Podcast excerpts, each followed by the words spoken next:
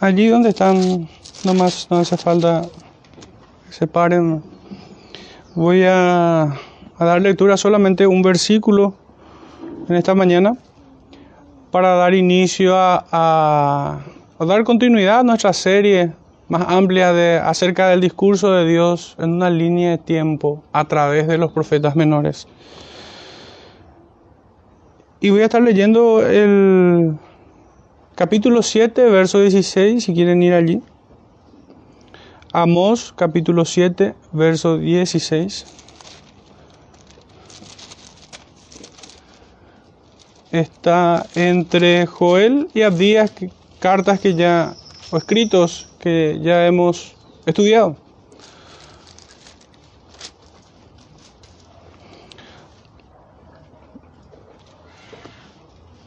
Para presentar esta serie de Amos, tomo un poco eh, el versículo que representa el tenor y la temperatura de, de, toda esta, de todo este libro. Dice Amós 7:16. Ahora pues, oye palabra de Jehová. Tú dices, no profetices contra Israel, ni hables contra la casa de Isaac. Amén. Bueno, hermanos, este, por tanto, la introducción a este escrito, como siempre lo venimos haciendo, presentando primeramente eh, el contexto histórico, el contexto espiritual, acerca, información acerca de, del profeta y su mensaje. Y detalles que son un poquitito más periféricos acerca de, de, del momento y a quienes fueron dirigidas estas palabras. Y hoy vamos a estar estudiando a través de cinco puntos lo que tiene que ver con este escrito. El primero es acerca del autor, el segundo es acerca de los destinatarios, el tercero vamos a estar hablando del contexto histórico, el cuarto, el cuarto punto sería la situación religiosa espiritual de aquellos días. Y finalmente acerca del contenido de, la, de este escrito para finalmente hacer una reflexión y aplicación al respecto.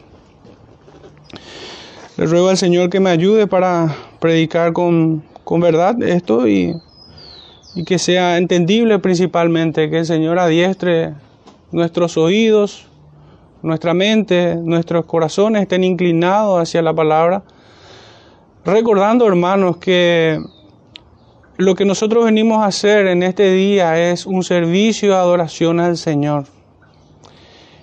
Y adoración, hermanos, es desde que nos preparamos para venir. Pudiéramos decir desde que nos levantamos, pero en realidad es desde la noche en que nos acostamos pensando en este día. Porque es el momento donde comenzamos a predisponer el corazón. Imagínense si uno no toma en cuenta que al día siguiente tiene que ir a adorar al Señor y trasnocha o está entreteniendo su mente en cosas que no, no, no, no se alinean a, a, al Señor. Y está entreteniéndose con la eso sería sería muy torpe debemos nosotros comprender que todo lo que hacemos hoy es adoración, desde la oración de inicio, el congregarnos aquí en la comunidad de los santos, una pequeña colonia de las muchas que hay, no somos la única sin duda. La predicación de la palabra, la oración, el canto de los himnos, pero pudiera pasar desapercibido, hermanos, que la actitud con la que ustedes escuchan el sermón, cantan los himnos, oran y dicen amén a la oración aquí. Es adoración al Señor. Y esa adoración debe ser sincera, debe ser pura en cuanto a sentimientos. Debemos tener realmente un sentimiento correcto a la hora de presentarnos delante de aquí. Y los sentimientos que estoy hablando no tienen nada que ver con el romanticismo, ni mucho menos. Estoy hablando con que Jehová sea tu temor, Él sea tu miedo, a Él santificad. Con reverencia, con temor reverente.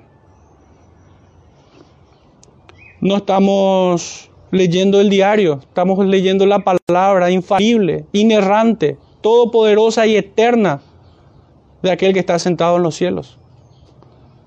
Entonces, tengamos conciencia de, lo que venimos a hacer esto. Yo sé que lo tienen, pero en ocasiones eh, nuestra desprolijidad y nuestra indisciplina puede hacernos perder de vista esta condición con la que tenemos que venir a adorar al Señor.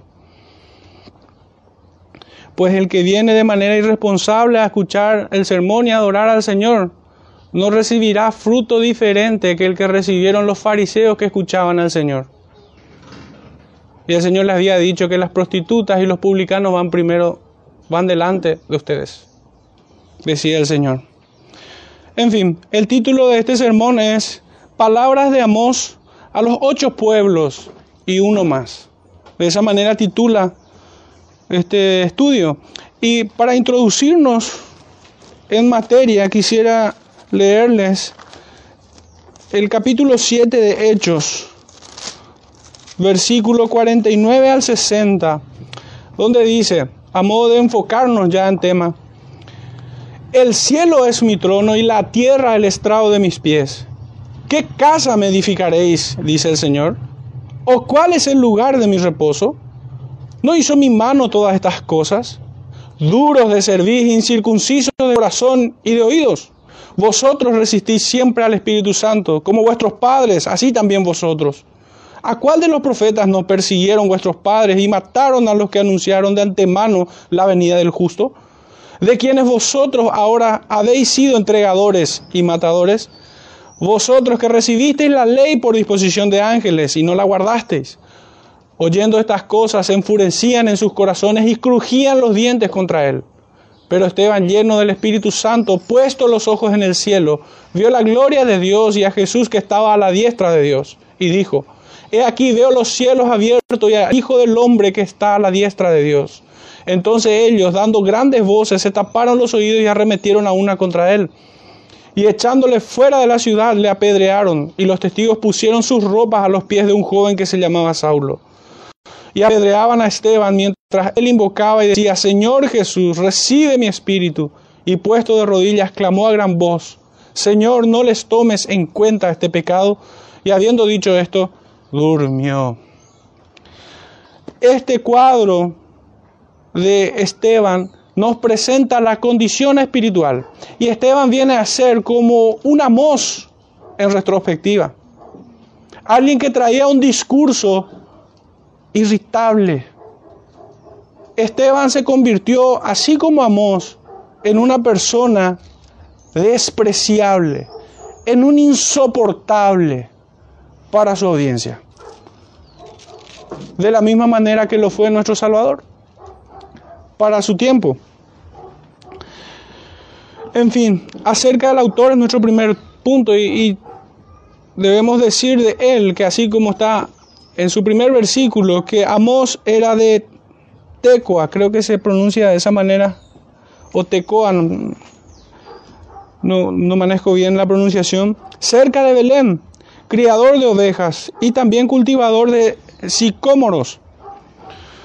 Pertenecía al reino de Judá.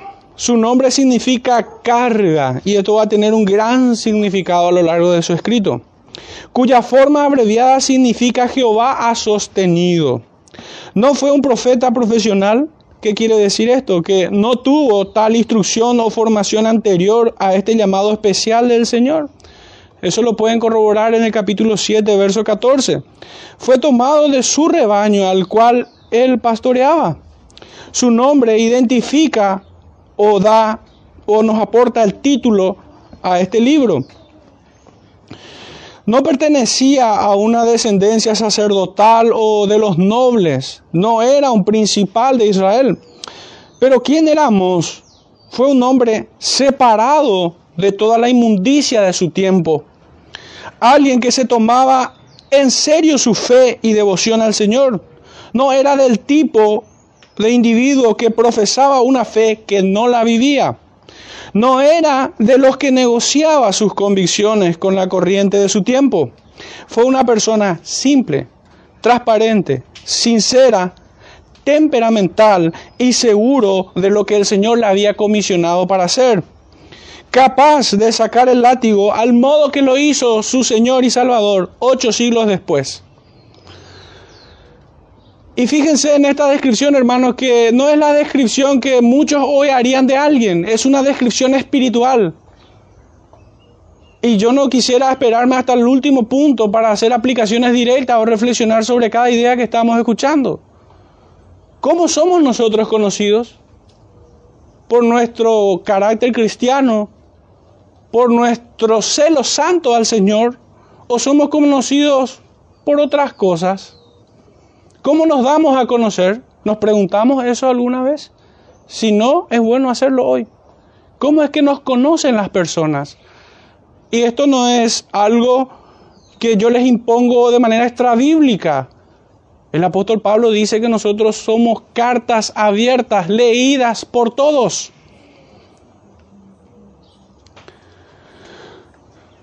Amós fue un hombre directo y cabal cuyas palabras tenían la fuerza para aturdir las conciencias cauterizadas de aquella élite política, militar, económica y religiosa. Su celo por el Señor inflamaba su pecho. No era alguien tibio. Jamás hubiera sido un pusilánime de medias tintas. No era gris, era blanco o negro. No era no sé, era sí o no. No era alguien que vino a negociar absolutamente nada. Mientras que Oseas se muestra agobiado, el, profeta que era de su tiempo también, se mostraba agobiado por la infidelidad de Israel. Amó, sin embargo, se muestra enfurecido y enérgico a través de su osada y vigorosa pluma. Y aquí tiene que ver un poco el temperamento que el Señor usa de sus siervos, de aquellos quienes son escogidos. El hecho de que Amós tenga un temperamento distinto al de Amós no cambia tampoco el mensaje. Forma parte de lo que el Señor quiere comunicar en ese momento. Pues el predicador, así como el beta, es parte de su mensaje.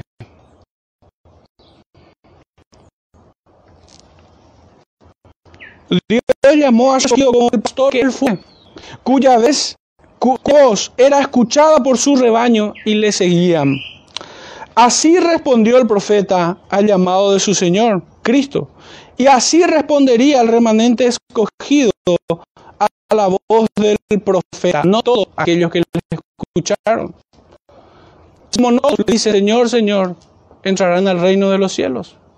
De hecho, esta es la misma sentencia de nuestro Salvador Jesucristo cuando decía que este pueblo de labios me honra, pero su corazón está lejos de mí.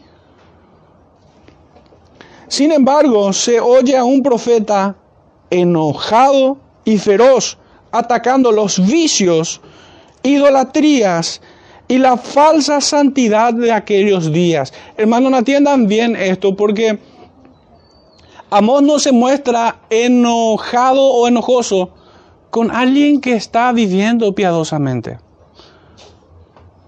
Amós está mostrando feroz con aquellos que en su falsa piedad son peores que diablos.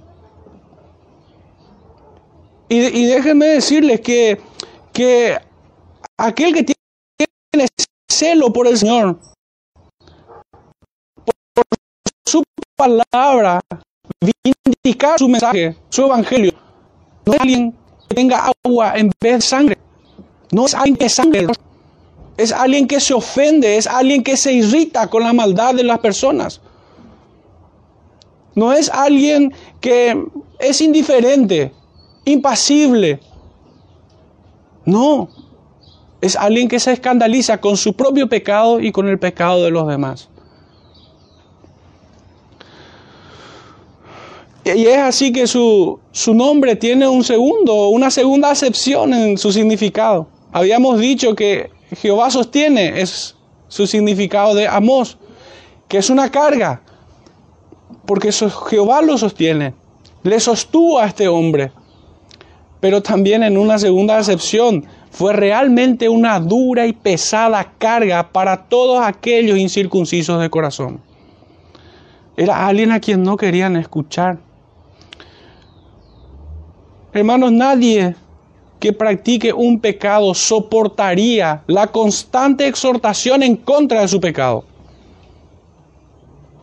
Si no calla al que le exhorta, se va, huye de la exhortación. Y es por esto que Amós también hace honor a su nombre, siendo una dura y pesada carga para aquellos incircuncisos de corazón. Aquel pastor elegido resultaba intemperante e irritante, intransigente, tanto como lo es la luz con las tinieblas. Hermanos, cuando la luz aparece, el día no se pone gris. La luz disipa las tinieblas. Y de esta misma manera lo es la verdad con la mentira. Se contrasta la piedad con la inmundicia. No hay punto intermedio. Así Dios habló a pecadores. Si les voy a leer, si quieren, vayan allí también, capítulo 7, verso 10 al 17. Yo había tomado solamente un texto, pero aquí vamos a tener una imagen un poco más completa. Después de haber entregado a Mos su mensaje y antes de pasar a unas visiones que él recibió de parte del Señor, ocurrió este evento. Entonces el sacerdote Amasías de Betel envió a decir a Jeroboam, rey de Israel, Amós se ha levantado contra ti en medio de la casa de Israel. La tierra no puede sufrir todas sus palabras, porque así ha dicho Amós, Jeroboam morirá a espada e Israel será llevado de su tierra en cautiverio. Y Amasías dijo a Amós, vidente, este es un título insultante para aquel tiempo, vidente, vete, huye a tierra de Judá y come allá tu pan y profetiza allá. Y no profetices más en Betel porque es santuario del rey y capital del reino. Entonces respondió Amós y dijo a Amasías, no soy profeta, ni soy hijo de profeta, sino que soy boyero y recojo hijo, higos silvestres. Jehová me tomó de detrás del ganado y me dijo, ve y profetiza a mi pueblo Israel. Ahora pues, Oye palabra de Jehová. Tú dices, no profetices contra Israel ni hables contra la casa de Isaac. Por tanto, así ha dicho Jehová. Tu mujer será ramera en medio de la ciudad y tus hijos y tus hijas caerán a espada. Y tu tierra será repartida por suertes y tú morirás en tierra inmunda. Israel será llevado cautivo lejos de su tierra. Este es el profeta. Este es su mensaje. Y hermanos, no lean con una voz apacible y tenue, que esa no fue la voz del profeta. Su temperamento estaba inundado de su mensaje y viceversa. También su mensaje estaba inundado de su temperamento. Son uno, el profeta y su mensaje. El Señor utiliza instrumentos para comunicar algo fielmente. Y si bien no somos pero el hombre no es perfecto en ninguna medida, sin duda alguna. El profeta comunica con su vida aquello que predica, si no es un impostor. Nunca pedido este profeta, pero tampoco pidió permiso. El sacerdote Amasías, al increparlo, no podría tratarlo al profeta como mentiroso solo podía tratarlo como alguien imposible de soportar, como un atrevido por animarse a exhortar a la corporación política y a la élite religiosa. Pero ¿quién se creía este profeta de parte de Dios para decir semejantes juicios en contra del rey? ¿Acaso Dios es más que el rey terrenal? Pero ¿quién es este pedazo de carne que viene a insultar al clero sacerdotal? ¿Quién es este que se atreve a decir juicio delante del sacerdote de Betel? Estas son las ideas que podemos ver aquí. Es claro, es transparente el desprecio que hay por el profeta de Dios No porque es mentiroso, porque no pueden decir que miente, pero sí como alguien insoportable, como un atrevido que se atreve a hablar de nuestros pecados, que se atreve a denunciar nuestros pecados, que se atreve a llamarnos al arrepentimiento. ¿Quién se cree este? Esa era la forma en cómo estos reaccionaron. Y fíjense, Amasías, el sacerdote en Betel, no, no era alguien del pueblo sin instrucción. Era el sacerdote que rechazaba la palabra de Dios, tal como hoy se hace en muchos púlpitos. Se predica de cualquier cosa. Se tuerce las escrituras. Las palabras son puro edulcorante. Y quienes se atrevan a predicar de esta manera como Amos, es tratado de la misma manera. Vete Vete. Y si no se va, le sacan. Y si vuelve a reincidir, le, le matan. De hecho, esa fue la suerte de todos los profetas y de los apóstoles. No hubo ninguno que tuvo una suerte diferente. Eso debiera llamar la atención. ¿Por qué hoy los pastores son, o algunos de ellos, que figuran mucho en las redes sociales y que son conocidos? Uno llega a leer incluso en las redes sociales, el pastor más amado, el pastor más bueno. Y es porque no trata con los pecados de su iglesia. Es un pastor distante. Es un pastor que no va a tener mega iglesia, hermanos. No es un predicador que es invitado a conferencias. Y que si, por, para desgracia de ellos, en la providencia de Dios, Dios le puso a ese pastor o a ese predicador en alguna iglesia y tienen la desgracia de sufrir su predicación, es echado. Es insoportable Amós y todos los que se parecen a él, a los oídos de los incircuncisos. Esta es la suerte que él corrió. Por tanto, Amasías no le pudo tratar como mentiroso, sino que le tuvo que tratar como un insoportable, como alguien intolerable. Vete de acá, vete. Vete a Judá a comer tu pan. Desconocemos, hermanos, o al menos la escritura no, no, hace precisión sobre cuál fue la suerte final de este profeta, pero eh, no es de extrañar que haya sido liquidado, que haya sido desterrado.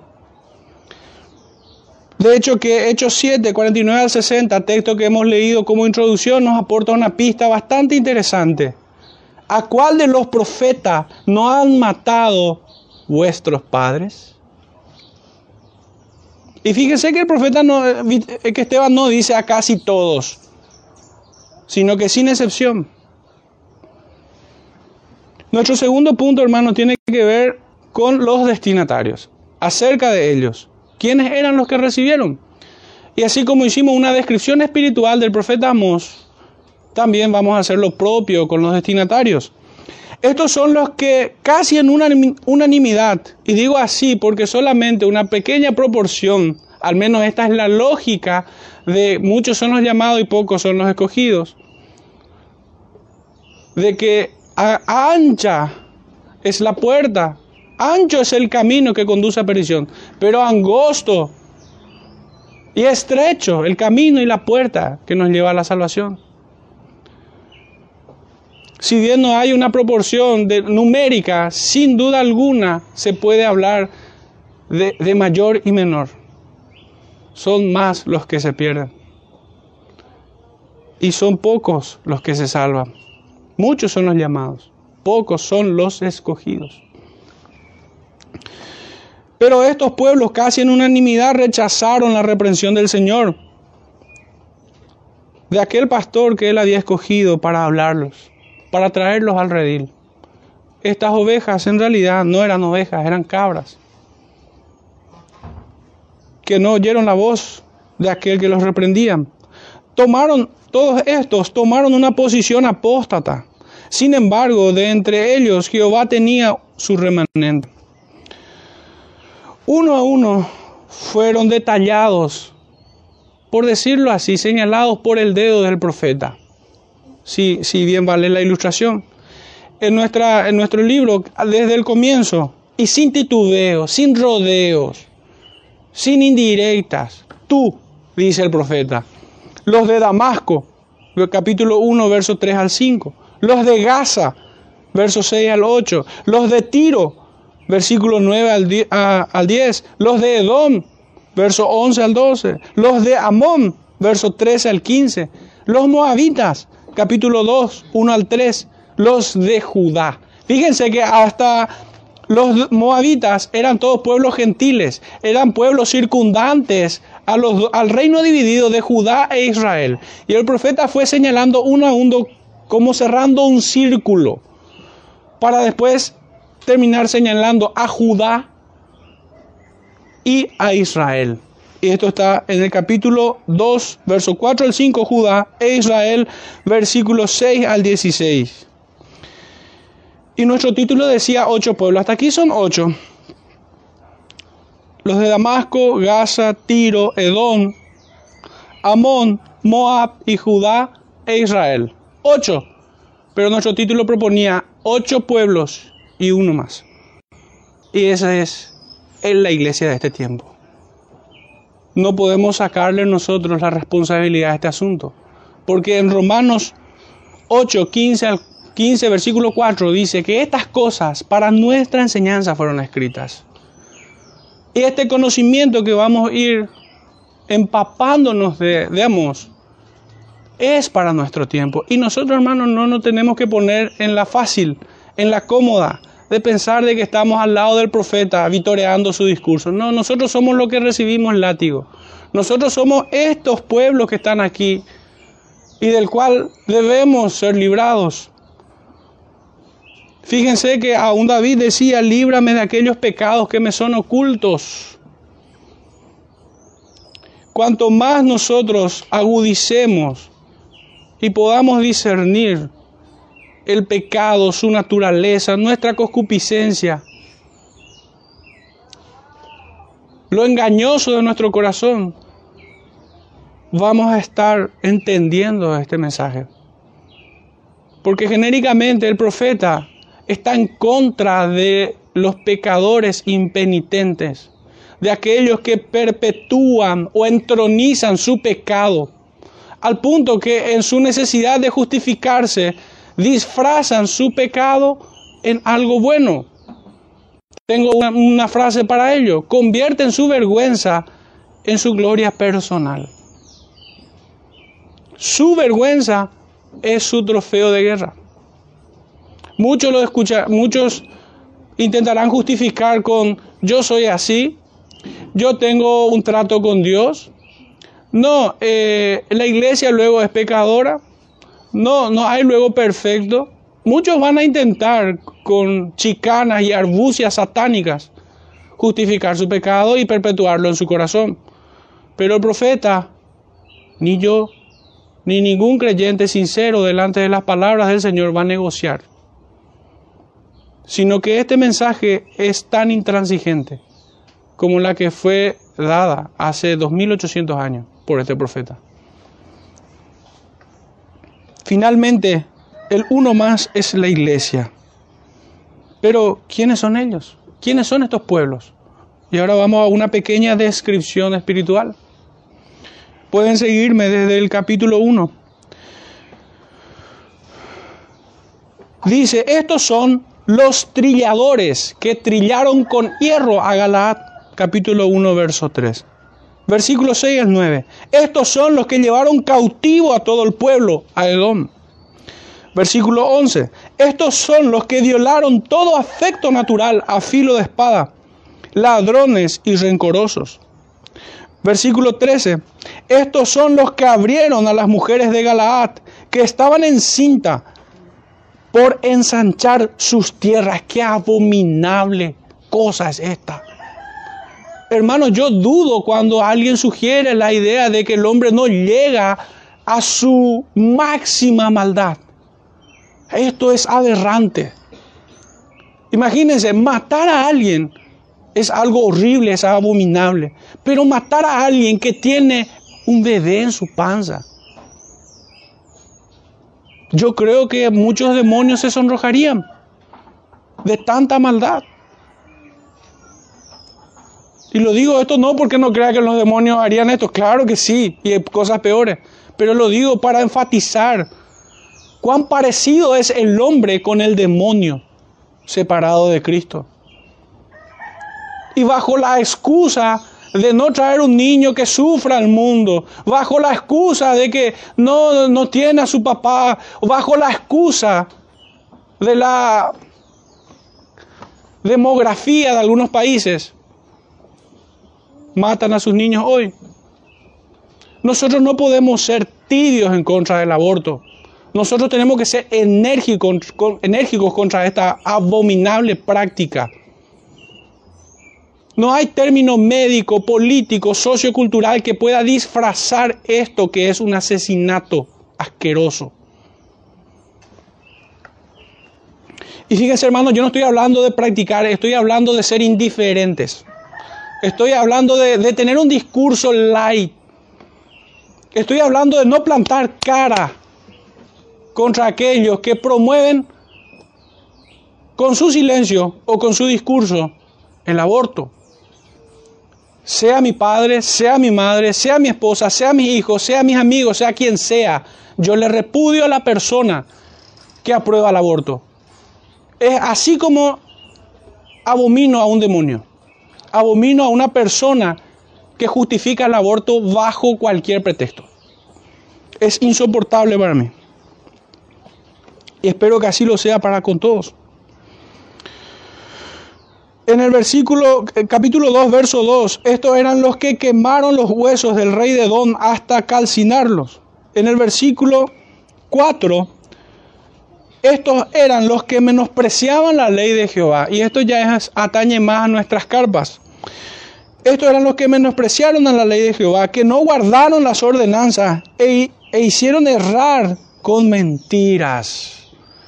Hermanos, fíjense que el profeta no está haciendo una categoría entre pecados capitales y pecados veniales. Esto es tan reprochable como el, el pecado que enuncié anteriormente.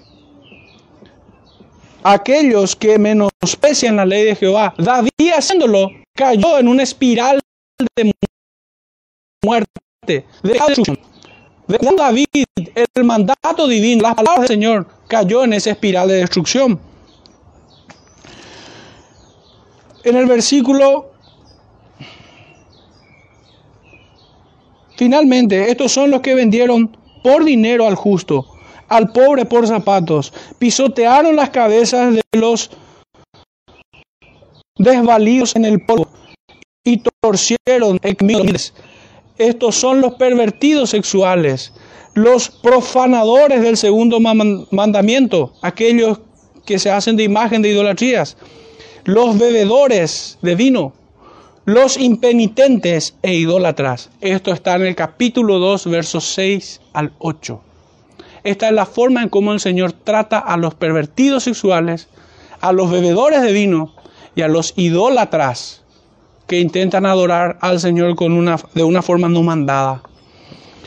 Los que dieron a beber vino a los nazareos, versículo 12, capítulo 2 siempre estamos. Los que permitieron y alentaron y aún se complacieron en, la, en oprimir con violencia a otras personas. Capítulo 3, verso 9 está esto. Hacedores de toda clase de maldad y caer de toda obra recta. Los que capítulo 3, verso no les trata muy elegantemente. Mujeres opulentas y pecadoras que oprimían a los pobres, quebrantaban a los menesterosos y eran borrachas. Capítulo 4, verso 1. Estos son los prevaricadores y sediciosos. Capítulo 4, verso 4. Los impenitentes, versículos 8 y 10. Los impuros, capítulo 5, 2.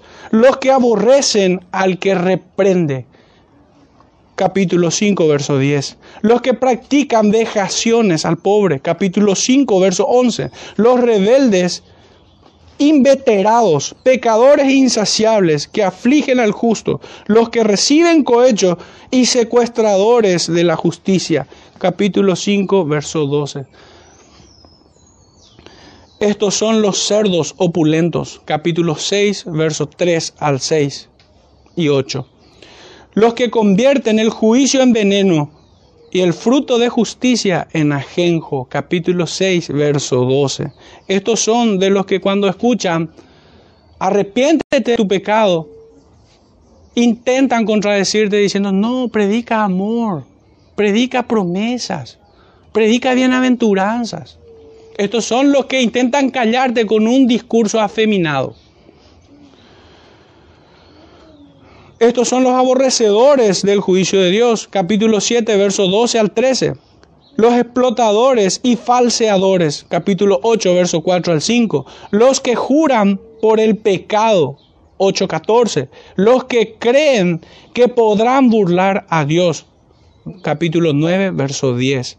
De todos estos, hermanos, Israel es la cúspide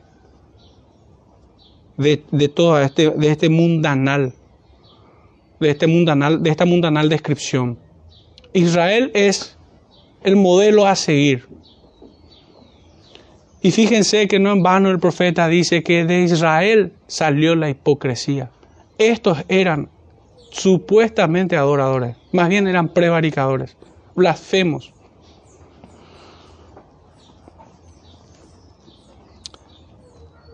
Y debemos señalar con mayor precisión, porque siempre hay mayor responsabilidad. La escritura nos dice que hay mayor responsabilidad en aquellos que enseñan. Santiago 3 dice, no os hagáis maestros muchos de vosotros porque recibiréis mayor condenación. También escrito está de que aquel que le fuera de tropiezo a uno de estos pequeños, dice, siempre hay una mayor culpa para aquellos que están en posición de guiar al pueblo. Fíjense que el juicio en contra de los fariseos fue mil veces más duro que el juicio en contra de una prostituta. Aquellos que hacen errar a mi pueblo. Por tanto, el profeta se dirige directamente a la élite gobernante, a los príncipes, a los principales, a los potentados, a los jueces y principalmente al clero sacerdotal, a la élite religiosa de su tiempo que permiten que el pecado campee en sus iglesias. Yo sé, hermanos, que parece el diario del día de ayer esto. Pero sinceramente esta es la descripción espiritual de los destinatarios, de los nueve.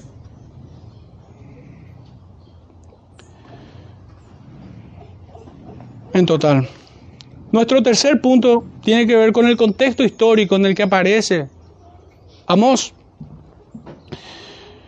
Él predicó en tiempos de Usías, rey de Judá, capítulo 1, verso 1, y de Jeroboam II en Israel, contemporáneo de Oseas, Jonás e Isaías.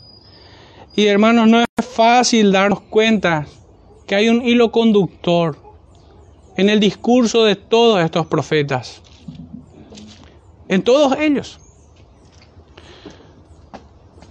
Oseas, por medio de su experiencia, mostrando el amor de Dios, señaló a una prostituta. Isaías, siendo el elegido por Dios, el instrumento por Dios, dijo, soy de labios inmundos. Y este profeta arremete con todo contra los pecados de este pueblo. Tanto el profeta como quienes escuchan el mensaje de ellos deben estar conscientes que el Señor aborrece el pecado y aborrece aún más que nos justifiquemos de ellos. Y aún más aborrecible es que hagamos santo aquello que el Señor llama inmundo.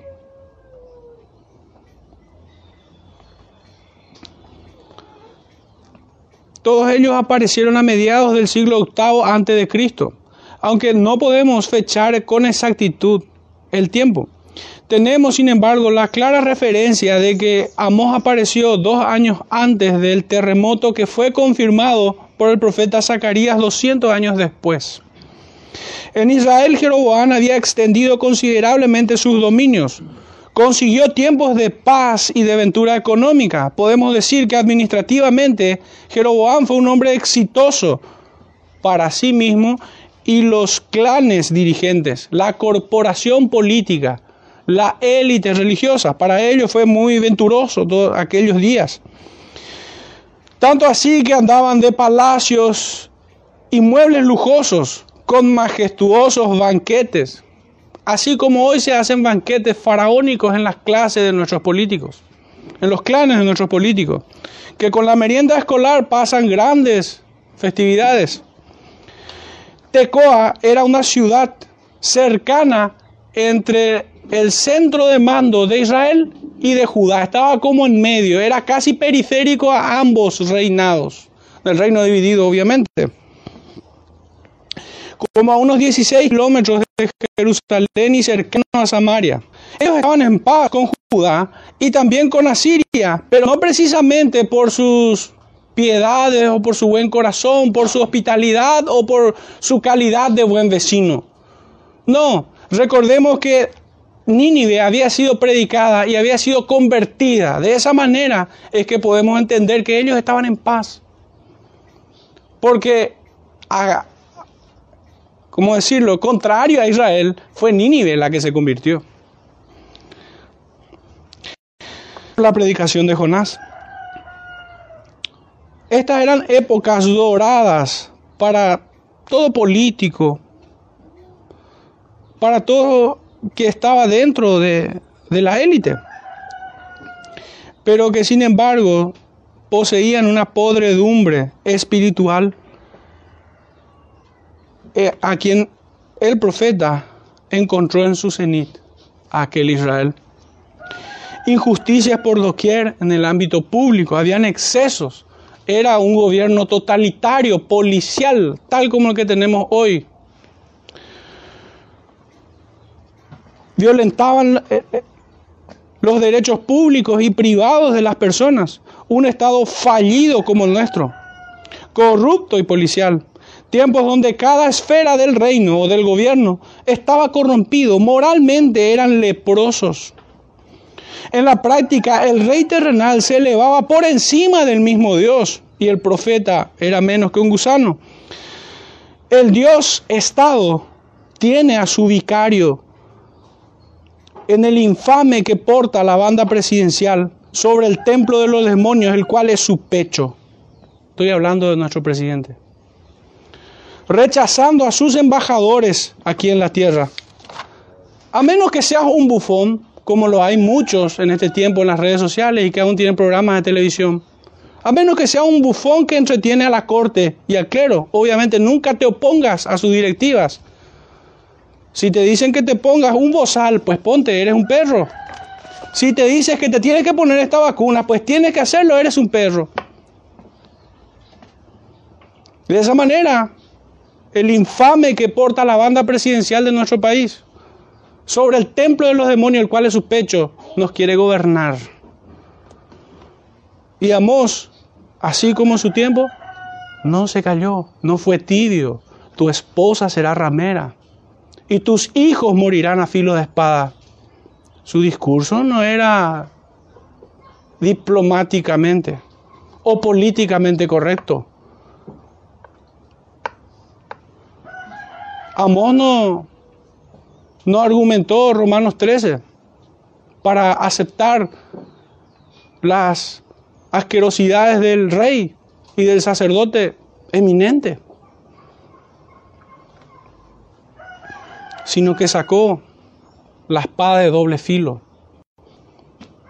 y amenazó a quienes se oponían en contra del Señor y en contra de su pueblo. Sin justicia, el hombre se convierte en ciudadano de la tiranía, de quienes ostentan el monopolio de la iglesia. Por eso oprimían al pobre, por eso hacían, le sometían a vejaciones, por eso aún las vacas de Bazán, las mujeres oprimían a los pobres. Por eso el rey cargaba y cargaba de impuestos y sometía cada vez más a su pueblo. Al modo que hoy, hermanos, con este asunto del PTO que se llama, someten a su pueblo a la miseria, a la mendicidad, a depender de papá Estado, del Dios Estado que te protege. de ese blasfemo que cita Isaías y después le dice feliz cumpleaños su santidad al vicario de Satanás que está en Roma. Que el Señor me guarde de ser tibio. Nuestro cuarto punto, hermanos, es acerca de la situación religioso, religiosa y espiritual de aquellos días. Ya tendrán una idea de lo voy a decir. Cercano a Oseas, podemos decantar, mejor dicho, sus discursos como de diferente énfasis, aunque del mismo contenido. El Dios que abomina los pecados habló por medio de, de Oseas y de la misma forma por medio de Amós y así por medio de Isaías y de todos aquellos que hablan en nombre de Él. Pero sin embargo podemos decantar por el énfasis diferente que ambos tienen. O sea, pone en relieve el amor de Dios en medio de sus juicios. Sin embargo, Amós pone en relieve la majestad y la justicia insobornable de Dios contra los pecadores. Aún contra el rey, morirá espada. Aún contra Masías, morirá en tierra inmunda. Y aún contra todos aquellos que se oponen a la palabra del Señor es intransigente. Eso es lo que el profeta Amós claramente nos muestra. Durante este tiempo de riquezas, lujos y de gran arrogancia, una seguridad carnal porque Israel había sometido a los pueblos por medio de, de peleas, de batallas. En ese tiempo Israel se sentía poderoso con su ejército. y de decadencia moral. El culto debido al eterno todopoderoso era una blasfemia. Al gran yo soy, esa adoración fue meramente formalista y una completa herejía. Una verdadera basofia eran lo que hacían. Estos eran tiempos, y aún en nuestros días, de desenfrenados en decadencia moral, al igual que nuestro tiempo. Una cita que acompaña esta descripción está en 2 de Reyes 14, 24. Pueblos como el nuestro no se arrepienten de su hipocresía, llaman buenas obras aquellas cosas que Jehová condena. El pecado en sí es aborrecible, no tengamos duda de eso, pero cuando hay impenitencia es aún peor. Pero se hace completamente insoportable cuando en su simulación presentan sus herejías y sus pecados como buenas obras, como había dicho, convirtiendo su vergüenza en su gloria personal. Finalizando casi la faena del profeta, encontramos que hay un tema, la restauración del tabernáculo solo será sobre aquellos que invocan su nombre sobre esta base y no sobre la carne, no sobre su descendencia, no según la sangre ni de quién sea descendiente. Recuerden que los fariseos se jactaban de que yo soy descendiente de Abraham. Y el Señor le dijo, no, no, no, no. Vosotros sois de vuestro padre el diablo. Y los deseos de vuestro padre queréis hacer. Entonces el Señor restaurará su tabernáculo, su presencia en medio de aquellos que invocan su nombre y se apartan de la inmundicia de este tiempo. Sobre ellos y no según la carne. Hay una cita en el, en el texto de vuelta de Hechos, capítulo 15, una cita muy oportuna. Capítulo 15, versículos 15 al 21 que dice así. Hechos 15, 15 al 21. Y con esto concuerdan las palabras de los profetas, como está escrito, después de esto volveré y reedificaré el tabernáculo de David que está caído, y repararé sus ruinas, y lo volveré a levantar, para que el resto de los hombres busque al Señor, y todos los gentiles sobre los cuales es invocado mi nombre. Fíjense que es la misma tesis del profeta. Dice el Señor, que hace conocer todo esto desde tiempos antiguos, por lo cual yo juzgo que no se inquiete a los gentiles que se convierten a Dios, sino que se les escriba que se aparten de las contaminaciones de los ídolos, de fornicación, de ahogado y de sangre. Versículo 21, porque Moisés desde tiempos antiguos tiene en cada ciudad quien lo predique, en las sinagogas donde es leído cada día de reposo. Amós es citado, hermanos, a, más de este texto, también en el capítulo 7. Son los dos lugares en el Nuevo Testamento donde el profeta Amós es citado, es recordado. 7, 42 y 43 dice así. Y Dios se apartó y los entregó a que rindiesen culto al ejército del cielo, como está escrito en el libro de los profetas. ¿Acaso decidiste sacrificios en el desierto por 40 años a Israel? Antes bien llevasteis el tabernáculo de Moloch y la estrella de vuestro Dios Renfán, figuras que os hicisteis para adorarlas. Os transportaré pues más allá de Babilonia Amós 5, versículo 25 al 27. La primera, eh, o mejor dicho, esta que aparece primero de Hechos 7, es una clara mención de juicio. Y la segunda, que eh, en aparición en el texto, que es la primera que leí, Hechos 15, es acerca de la restauración, reflejando el contenido del Evangelio. Las dos citas en el Nuevo Testamento presentan todo el mensaje que él tiene, así como es el Evangelio mismo, una nota de juicio y una nota de gracia. El, profeta habló conforme al Evangelio, enfrentándolos y confrontándolos con su pecado y llamándolos al, al arrepentimiento. Llamándolos al arrepentimiento. De esta manera es predicado el Evangelio.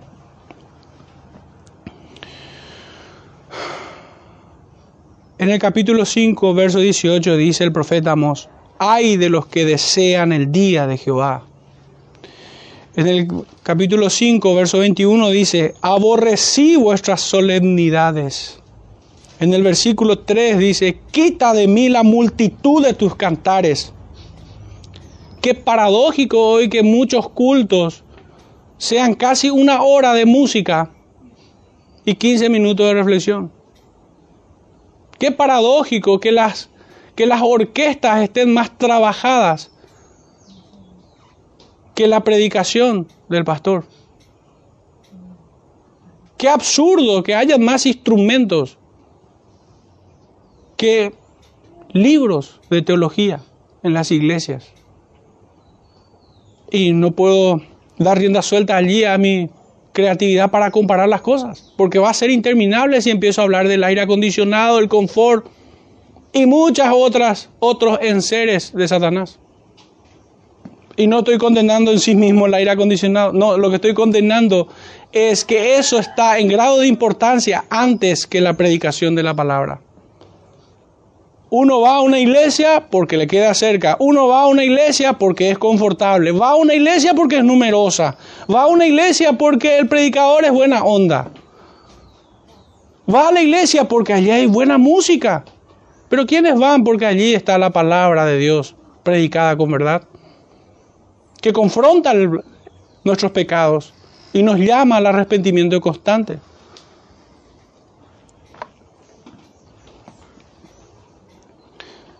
Nuestro último punto, hermanos. Ah, no, antes de entrar al último, la última cita, 5.24. Pero que corra el juicio como las aguas. Esto dice el Señor. Nuestro último punto acerca del contenido que encontramos en Amós. Escritura de estilo elegante, a pesar, no es algo que realmente tenga demasiada importancia, pero debo decirlo escrito de estilo elegante a pesar de ser tan solo él un campesino, y sin embargo produjo un material al que los eruditos lo posicionan como un maestro de la forma, de lenguaje brillante, puro, sencillo, pero muy directo. Los grandes temas que encontramos en Amós son el juicio y la salvación, el Evangelio. Su estructura es de tres secciones. La primera sección podemos titularla como juicio a las naciones, Judá e Israel. Y esto se extiende desde el capítulo 1, verso 3 al capítulo 2, verso 16. Estos son juicios a las naciones. La segunda sección tiene, tiene que ver con la denuncia exhaustiva de los pecados de Israel, desde el capítulo 3, verso 1 al capítulo 6, verso 14, bien extenso. Y la tercera sección es acerca de las visiones de destrucción y de restauración que tiene el profeta, desde el capítulo 7, verso 1 hasta el cierre, el 9.15.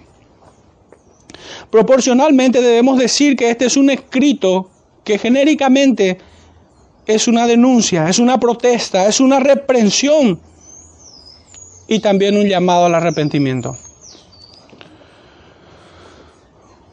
Las visiones que finalmente cierran este escrito están desde el capítulo 7 y son cinco en total. La primera de ellas es de 1 al 3, capítulo 7. La segunda visión 4 al 6 y la tercera visión en el capítulo 7 es de 7 al 9. Ya en el capítulo 8, verso 1 al 3, es la cuarta visión y la última visión 9, 1 al 4. Y en todo esto, el profeta nos habla del vínculo de Dios para con su pueblo por medio de su pacto de gracia y no por algún vínculo natural, dejando en claro que a pesar de que sean descendencia o linaje de Abraham según la carne, descendientes de Isaac, serían tratados como enemigos por su rebeldía. Esto está en capítulo 5, versos 27 y 6, 14. Deja expreso, claro. Jehová es Dios que juzga con justo juicio a todas las naciones y, a de todas ellas tiene sus escogidos. Habrá un remanente. Juzgará a cada quien según sus pecados en contra suya, sin excepción alguna. Según su justicia castigará y según su gracia soberana y redentora perdonará. En palabras como día de Jehová, día de tinieblas, encontramos el juicio. Y en palabras como del remanente, encontramos su gracia redentora. Es una denuncia exhaustiva, una vez más digo esto, de los pecados de Israel. Finalmente, hermanos, entrando en una reflexión y aplicación. No es que quiera hablar de mis experiencias, ni mucho menos. Ni por desgracia me voy a comparar con Amos. Pero, sin embargo, me ha sido inevitable. Y es que en estos días, en esta semana, me ha visitado un amigo y hermano y que entre otras cosas me dijo que, pastor, se te ve muy mal por el ataque que haces en las redes sociales al infame que porta sobre su pecho la banda presidencial de nuestro país y a toda su gavilla de esbirros y lacayos, lugartenientes de Satanás. Se te ve muy mal haciendo eso, pastor, me Mi respuesta fue leerles la cita de Amós 7:16. Es mi deber ir en contra del Dios Estado y de su vicario y de sus demonios. Detesto el culto ofrecido al Estado por propios extraños, por quienes abiertamente son incrédulos y por quienes abiertamente profesan ser cristianos. Detesto su culto. Que ciegamente, como en un auto de fe genuina, obedecen al Estado sin discernimiento. Así como lo hizo Amasías, sacerdote en Betel. Detesto esto. Y más todavía cuando intentan censurarme. ¿Acaso estoy llamando con esto que estoy contando a la desobediencia? Claro que sí. Claro que estoy llamando a la desobediencia. La misma desobediencia de Amós y la misma desobediencia de Daniel. Le dijeron que se calle, no se cayó. Le dijeron que no ore y él abrió las ventanas para que lo vean orar. Es una clara desobediencia justa y el que, el que no se revela ante la injusticia es un corrupto. El que no se revela en contra del error es un impenitente. El que aprueba con su silencio a estos sátrapas que tenemos como gobernantes son parte del sistema. No podemos callarnos. Claro que entonces es un llamado a la desobediencia, a la misma desobediencia de Amós y la de Daniel. De mi parte, yo debo decir que la neutralidad la considero tan extraña que siempre ha sido el bando de los cobardes y traidores.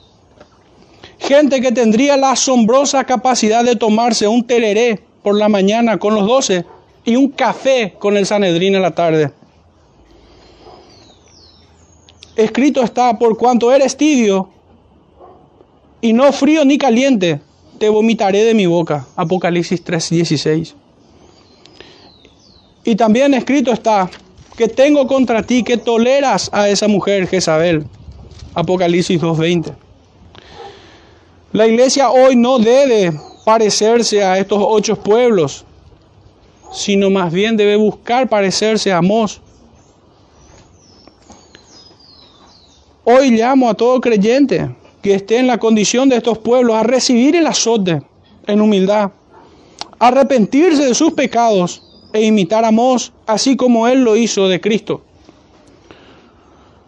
La iglesia se debe purificar, se debe desinfectar y debe desparasitarse de todo y de todos aquellos que aún practican y viven como estos incircuncisos de corazón. Cerrando el mensaje, digo de esta, de esta forma, a todos aquellos que están en la condición de estos ocho pueblos, arrepiéntanse y vengan a Cristo. No es un mensaje de odio. Es un mensaje que busca despertar las conciencias. Ciertamente suena duro al oído, pero sin embargo ablandará tu corazón y guiará tu mente, pues es la palabra del Señor. Y el Espíritu Santo nos guía a toda verdad. No perdamos de vista que el Espíritu Santo habló por boca del profeta y nos las dejó escritas por medio de su pluma. Amós no vino a ellos con un discurso halagador, adulador. No vino con astucia de palabras, sino con la promesa jurada de juicio y condenación para aquellos que no se arrepienten. No vino a negociar contigo, ni con nadie, ni con el infame ese.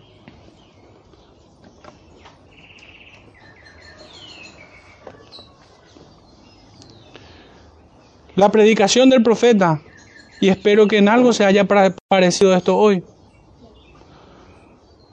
no es una esquela romántica, es un ultimátum antes de que mueras y vayas al juicio. Dios te ama ciertamente y el amor de Dios no acepta cohecho. Arrepiéntete y ven a Cristo. Que el Señor nos ayude, hermanos, a perseverar en las sendas antiguas y no en esta mundanalidad que hoy vemos. Oremos para cerrar. Padre Santo, te damos gracias por tu palabra. Señor, hemos sido exhortados profundamente. Te rogamos, Señor, que cada día nos recuerdes de nuestras maldades para arrepentirnos, Señor. Y también te rogamos que no nos dejes en nuestra miserable vida, Señor, separado de ti. Te damos gracias, Señor. Tantas gracias por tu mensaje que hoy, que hoy es para nosotros y para todos.